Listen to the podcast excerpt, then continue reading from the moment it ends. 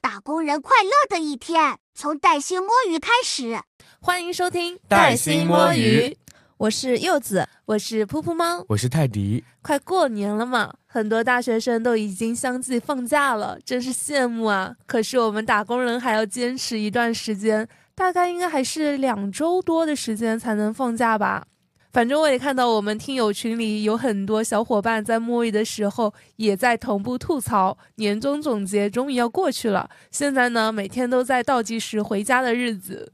是的，是的，我也看到了。我是今天刚买好回家的票。作为一个 J 人，已经在安排自己的寒假假期怎么过了。那么在那之前，非常重要的一个环节就是收拾回家的行李。我在想，哎，来上海好几年了，还能给爸妈带点什么有特色的东西回去呢？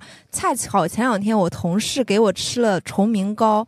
啊，什么崇明糕，我听也没有听说过，我也没听过，白做上海人了，感觉自己像个外地人。录节目前，就是柚子跟我们讲起的时候，我还自己查了一下，说是崇明地区的传统糕点，呃，真的是一点都不知道。其实说起来，就是大学读书的时候，不是大家会暑假回来去分享各自的土特产嘛？然后我真的一点也想不到上海能带啥，你知道吗？因为他能吃的都不能带到出上海的地方，比如有啊，大白兔啊，对，大白兔，我后。因为今天要做这一次，后来我想了半天，我终于想到大白兔，但是在别的地方你也能买到吧？那个崇明糕也是可以带回去的，我同事专门给我带了一些凉的，他打好的那些。但之前不知道呀，因为之前什么上海土土特产，什么扣三丝啊、四喜烤麸啊、什么葱油面啊、八宝鸭、白斩鸡都是带不出去的嘛。所以说，嗯，我真的绞尽脑汁想了很久。那这一期就是我觉得大家可以来盘点一下，就是可以带回家，也可以年后返回工作岗位上分享给同事和朋友们一起 share 的一些土特产。泰迪刚刚提到的那些东西，也随着时代的发展，其实现在都可以买到真空包装的了。哦，是的，那算预预制菜吗？那也算的，像烤麸呀、扣三丝，还有白斩鸡这些东西都可以真空的。烤麸发音好标准啊！对，那我们接下来就来好好盘点一下返回工作岗位的时候，能够带给我们的好朋友还有我们同事们的一些土特产。作为一个江西人。我觉得我有点分不清楚，就是除了辣条和南瓜酱以外的这个土特产，好像辣条这个东西更偏湖南特产啊，因为大家老是会说辣条的话要吃麻辣王子、卫龙，对，但卫龙是河南那边的，卫龙听说还上市了，哦，是的，但是我们江西的话，其实也有很多辣条品牌，另外有一个南瓜酱，其实我在我们往期的节目里有经常推荐过，叫忆童年的南瓜酱。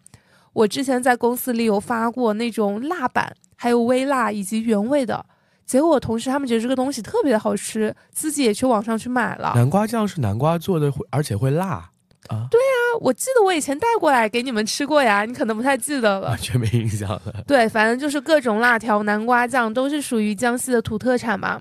然后还有一个非常有名的，应该也是属于辣条类的，叫做哥哥豆角干，我不知道你们有没有吃过。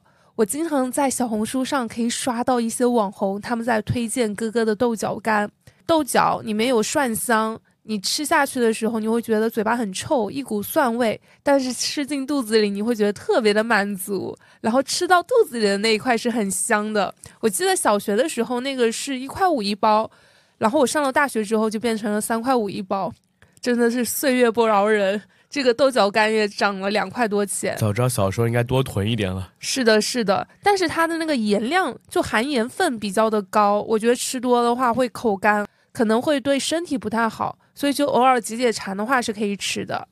说到江西特产，我我很爱喝润田，润田它在江西当地是一块钱一瓶，比那个农夫山泉要便宜很多，而且我觉得口味上其实差别真不大。哦，你还知道润田？虽然你之前在我们另外一期节目里有提到过润田，你是真的喝过吗？我一直在喝啊，因为我觉得它就是网上，比如说十二瓶三十块钱，我觉得这样网购就是怎么省钱怎么来啊。等一下，十二瓶三十块钱，这不两块多了吗？我哎。二十四哦，呃，说错了，是二十四瓶三十块钱，应该是哦，原来哎是二十四十，哎，我要去确认一下。反正我记得小时候我姨妈她有卖过这个嘛，她说成本价就是五毛钱一瓶。你刚刚说的润田，它是属于江西丰城的特产，丰城是江西一个比较小的城市，但是那边好吃的也非常的多。在丰城这个城市，还有一个很有名的特产叫做冻米糖。我记得小的时候，我妈妈也特别喜欢逢年过节就买豆米糖。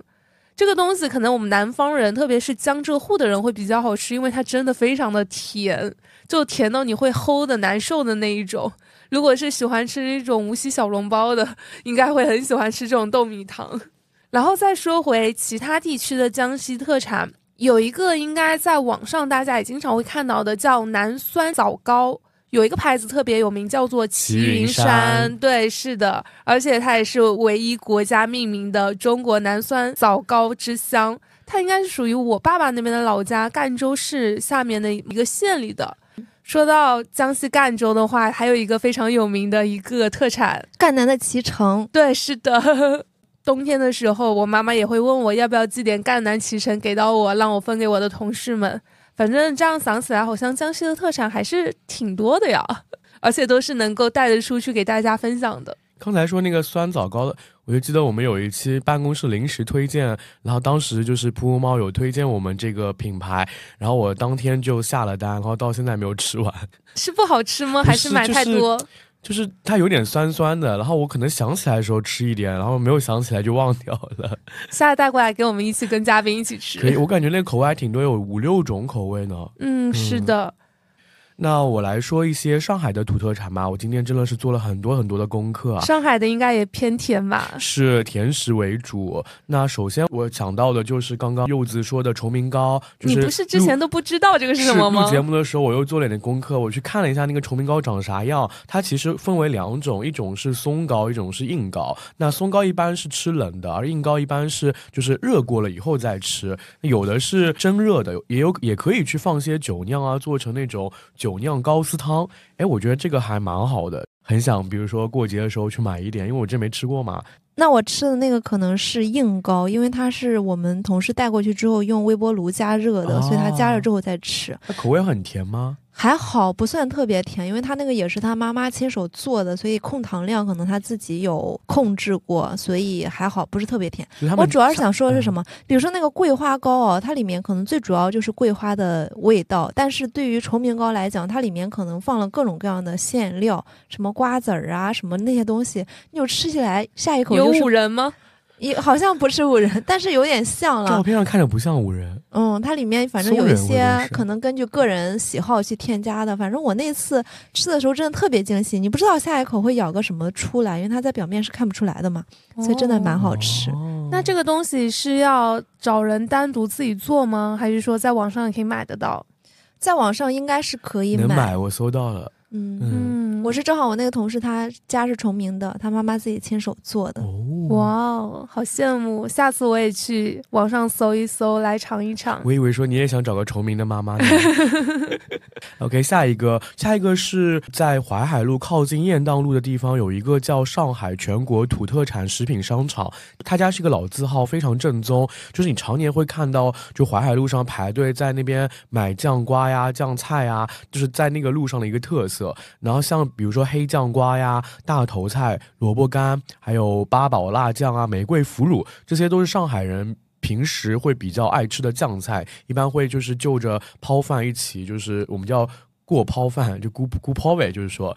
然后另外，其实他们家我还很推特别推荐那个笋黄豆，它是那个卤汁里被笋和黄豆吸收了之后呢，黄豆入口软糯，它咸中会带一点甜，像直接吃或者你搭配粥来说特别好吃，你们可以试一下。因为之前我有一个上海朋友，他有一个广东朋友来上海玩，他就是他就我朋友居然带着他去那边买这些东西，然后他说可以带回那个广东尝一尝什么的，真的真的，当时我也尝了一下，真的。很好吃，非常推荐。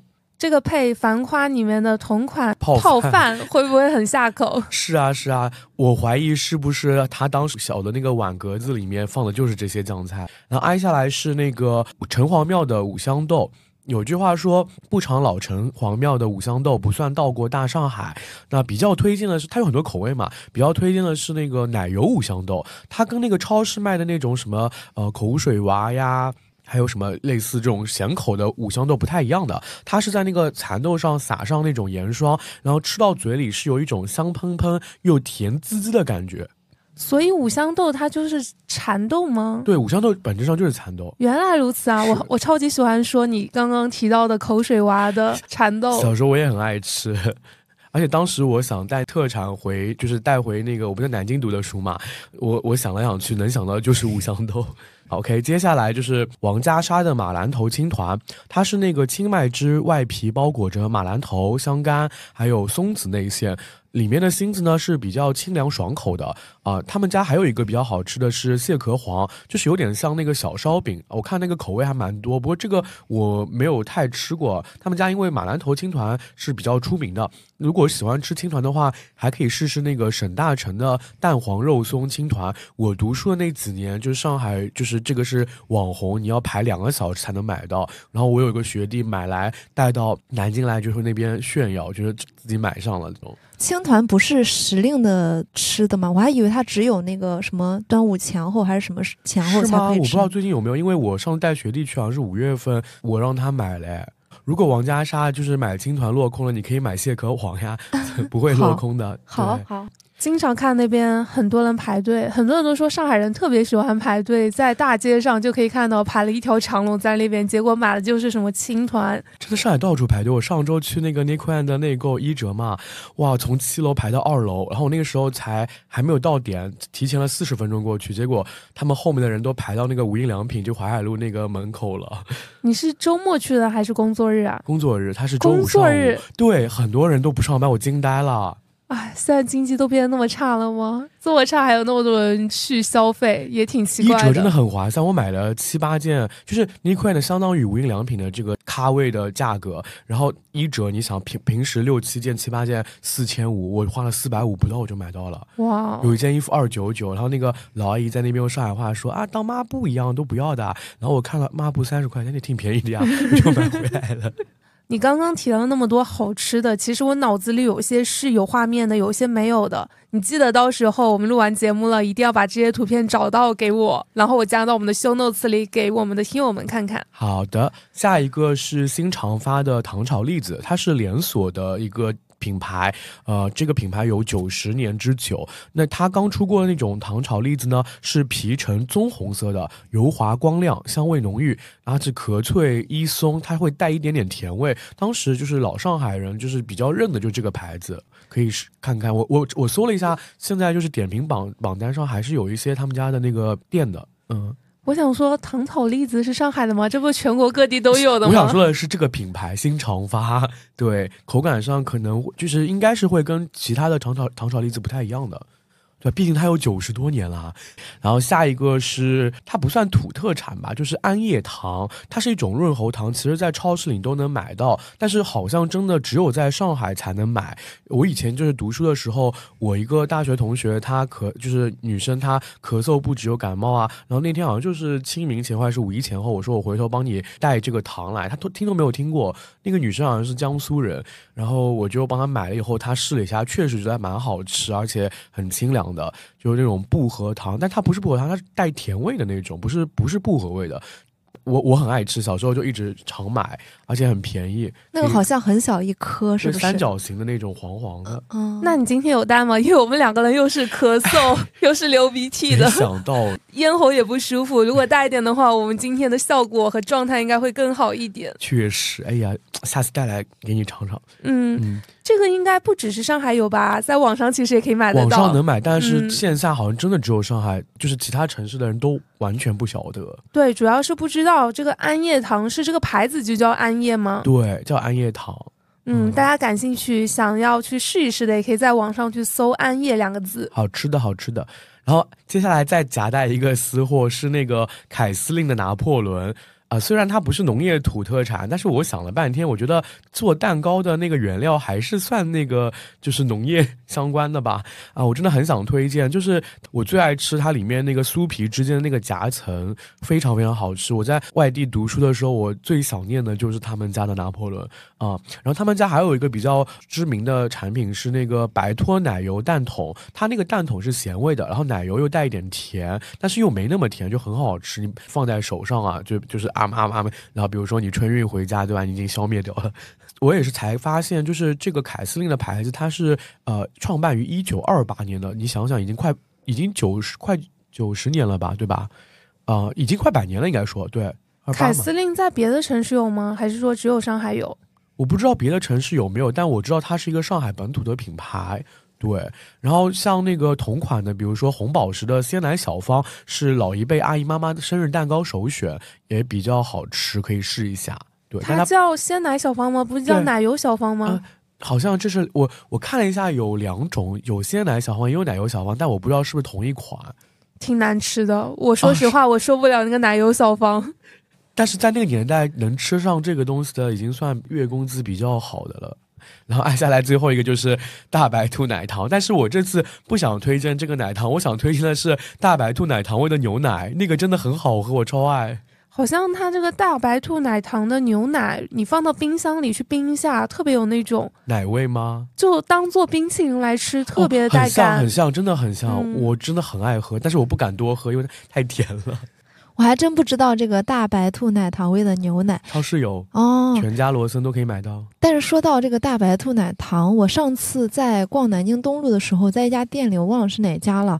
我第一次见到成袋的大白兔奶糖，因为在我的印象里面，它都是散装来撑着去卖的。所以还挺新奇的。刚听完泰迪说完这些上海的特产，除了糕就是糖，要么就是甜口的蚕豆。我这一听真的很有上海特色。感觉是不是下一秒就要糖尿病了？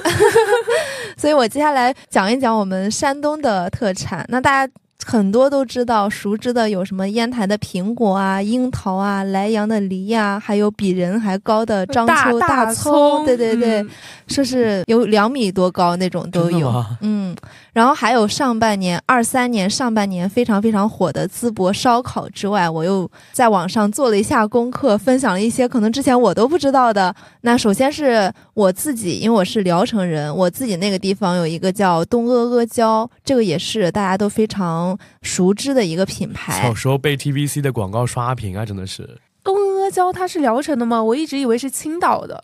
东阿是聊城下面的一个区，所以它是聊城本土的哦牌子。东阿是一个城市名字啊，哎我一直以为是个是个地名嗯。哦所以这样说来，感觉东阿阿胶东阿这个名字已经比我们江北水城这个名气还大了。阿胶它具有的一些功效，大家都比较知道，像什么补气呀、止血呀，或者这之类的。尤其一些女孩子，如果她在生理期前后，也可以去吃一些这个东西。但是好像有说不能吃太多，并且现在市面上卖的就是它可能加工的环境，或者说它批量生产的过程中，不是像以前用的那么优质，还是建议大家仔细分辨一下。第二个就是德州扒鸡，它也是山东特别特别出名的特产之一。叫德州扒鸡啊，我一直哎叫德州扒鸡。我也以为是扒鸡啊，嗯扒鸡和扒鸡区别不大，也可能就是扒鸡。大家看来还是你们比较了解哈。但是我看了一下，说它特色的东西是将糯米和佐料它涂在那个鸡肉表皮上，然后再去烘烤。所以它这个还是和其他的一些鸡的做法比较不太一样，并且它已经有三百多年的历史了。早在明代的时候就有卖这种鸡的，后来又被什么皇宫御膳房招进宫之后，不断的去改进工艺，才有了现在的这种五香脱骨的扒鸡。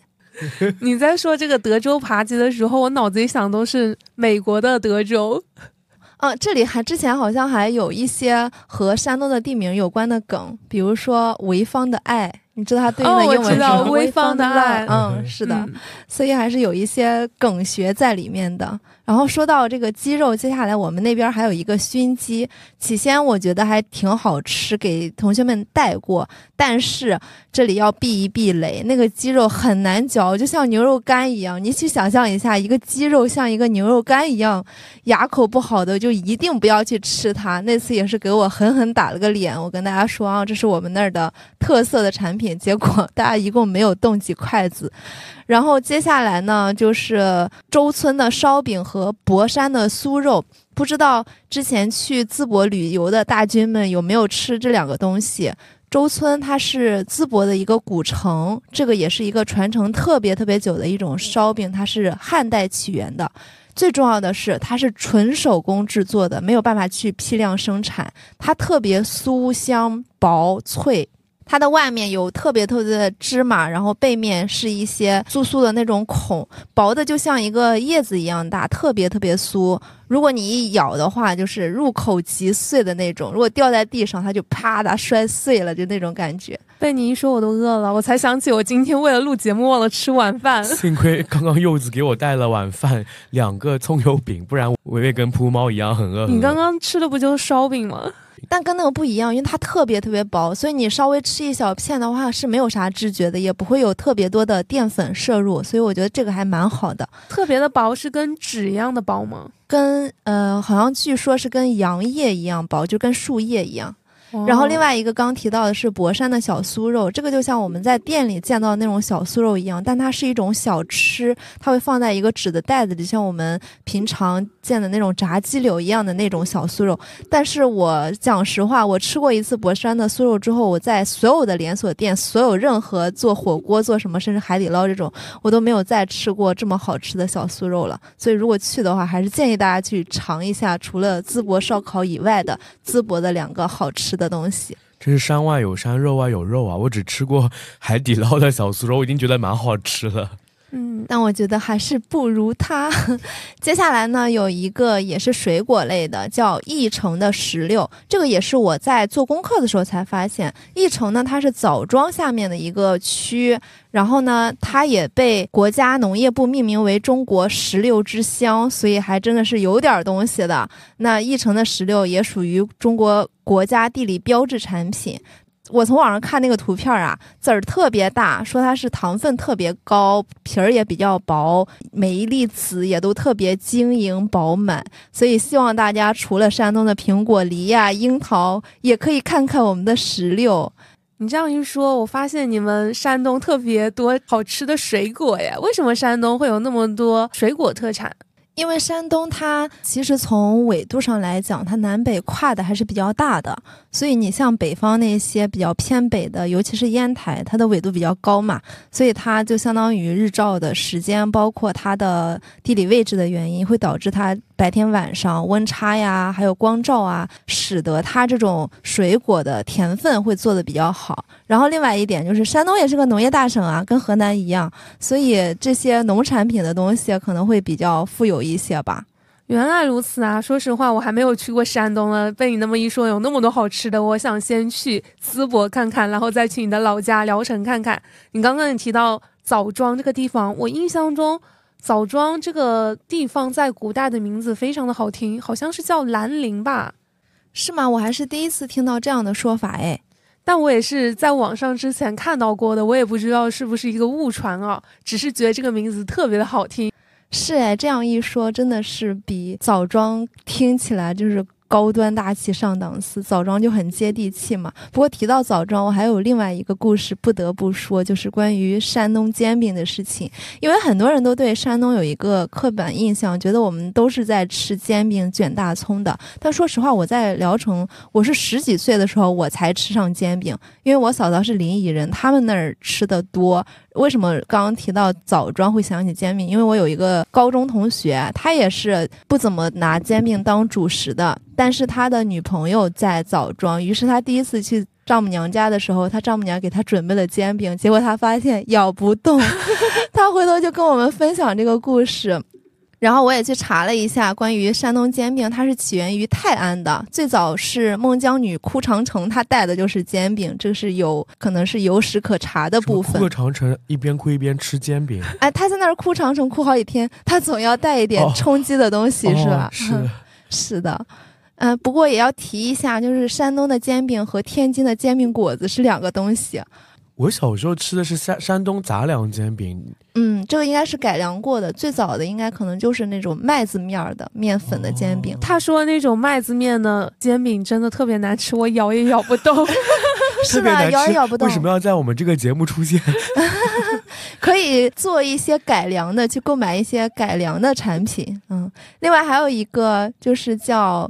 钙奶饼干，这个不知道你们吃过没有？吃过，山东有个牌子特别有名，它是青岛食品下面的一个牌子，它做了很久啊。小时候那个我们去吃的时候就觉得它很有饱腹感，对于小孩来讲吃那个还挺好的。虽然它看起来很简单，就是一片儿，然后中间有几个孔，但是它味道真的真的非常爽。它感觉现在吃家里吃那个饼干好像就是钙奶饼干，就是这个。是青岛钙奶饼干吗？叫青石钙奶饼干。我回去看一下。那我应该是吃过的哦，我还以为只有我们那儿有，因为我们从小到大，包括我奶奶后来牙口不好的时候，也可以去吃那个饼干，泡一泡水，然后感觉里面是有那个奶味儿，嚼出牛奶的感觉来。上海以前老一辈就是他牙齿没有了，他泡那个苏打饼干，就你们泡那是那个钙奶饼干，我们是泡苏打的。哦，所以还是有一些互通的地方的，是吧？反正就是非常好吃嘛，钙奶饼干。嗯，我妈妈到现在都非常爱吃这个东西。刚噗猫还提到了潍坊，我突然想起来，潍坊它还是一个风筝之都，所以它那里有特别特别多的这种。关于风筝的文创，你可以拿来去送人，包括它每年四月份的时候都会去举办风筝节，你会看到空中飘着什么奥特曼呀什么之类的，特别有意思。所以你们那儿有什么可以带来送人的文创产品之类的吗？我不太清楚哎，江西比较阿卡林没有什么存在感吗？阿卡林是什么意思？阿卡林好像是一个游戏里面的一个人物，好像就是说他没有什么存在感，所以用阿卡林来形容江西省嘛。我们那边。比较有名的一个城市叫做景德镇，哎，现在年轻人可爱做那个景漂了。是的，有人说为什么景德镇不是江西的省会呢？说景德镇比南昌还是要有名很多的。但我想说一下，南昌可是红色起义的城市，是一个红都呢，所以江西的省会必须还得是南昌。然后我再说说景德镇，它比较有名的就是它的陶瓷，像它的青花瓷，还有它的玲珑瓷是比较有名的。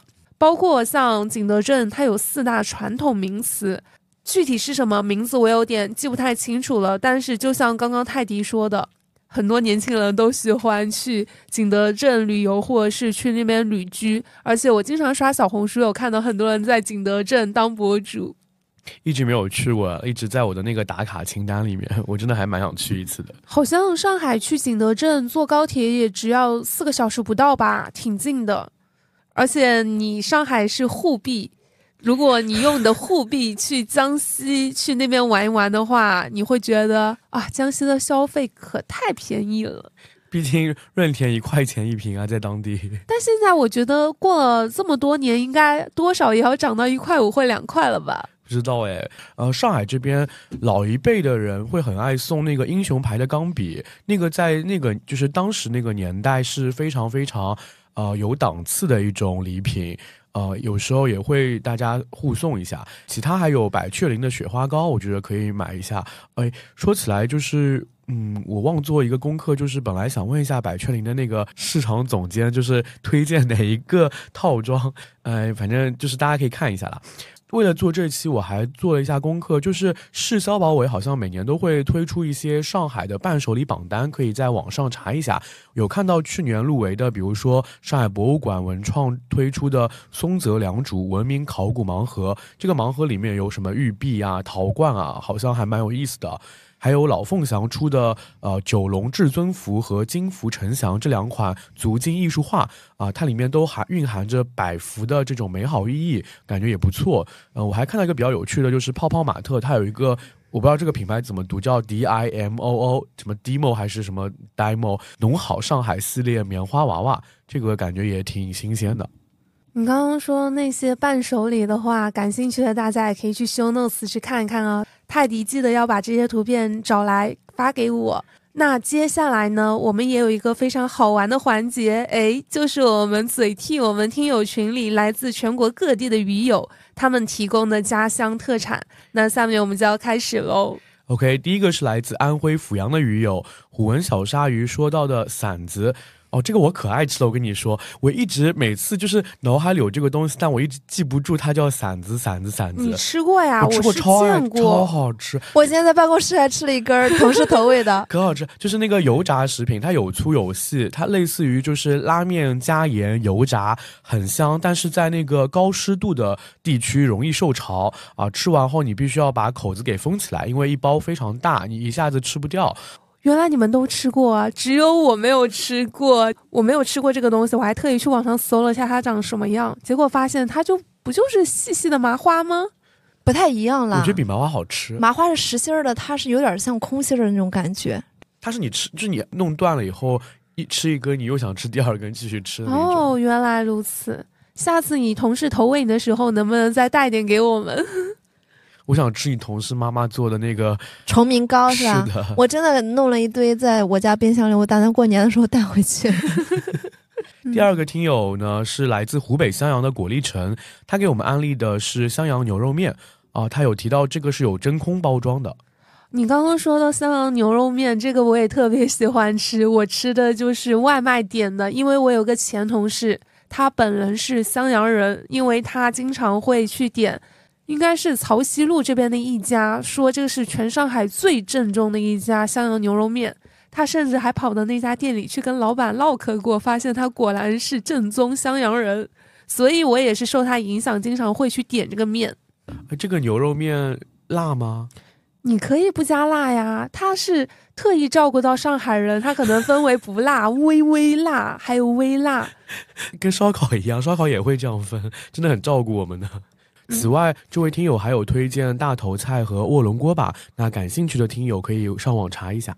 是的，果粒橙还给我们形容了大头菜呢，它是在炒之前，其实你要切丝用水来泡一泡的。就是他还提到辣椒炒大头菜，你加点香菜是非常香的。但好像听说有很多人也不吃香菜，那太可惜了啊！你竟然不吃香菜？什么香菜是什么鬼？我不能接受！天哪，我周围竟然有人不吃香菜。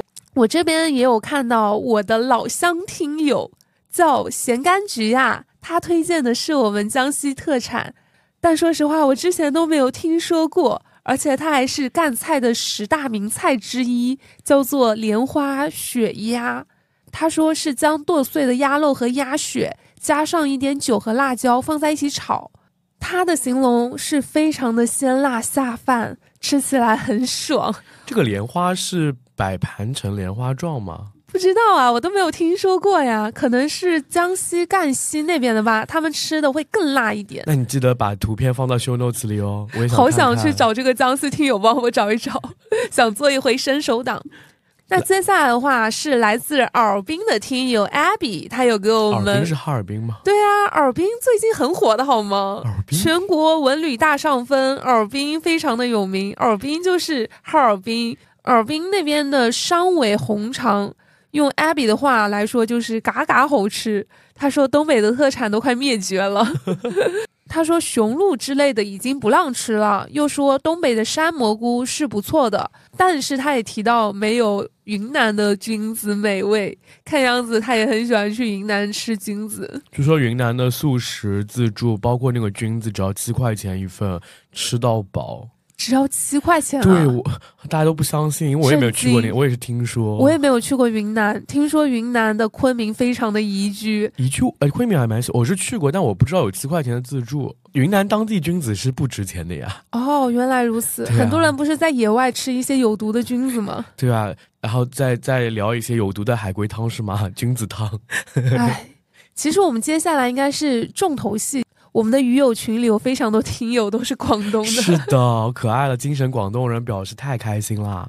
我可真的是太爱广东的美食了，跟他们聊，我真的整简直就是希望我自己的这个下辈子的户口都要落在广东才好呢。有一位叫孩子叫芝麻糊的听友推荐了鸡仔饼、老婆饼啊、马蹄糕、云吞面、芝麻糊、鸡煲。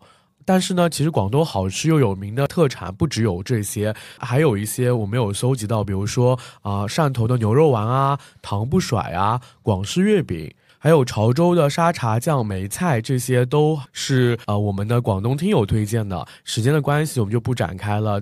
那今天我们的分享就到这里啦，希望大家能满载一年的收获与幸福，和家人们团聚，享受假期和新年。最后，如果你觉得这期节目对你有用的话，欢迎评论、点赞和收藏，也欢迎大家在评论区里面找到噗噗猫的微信，进群和我们互动聊天。带薪摸鱼，带薪健康和带薪学习，我们下周四再见啦，拜拜，拜拜。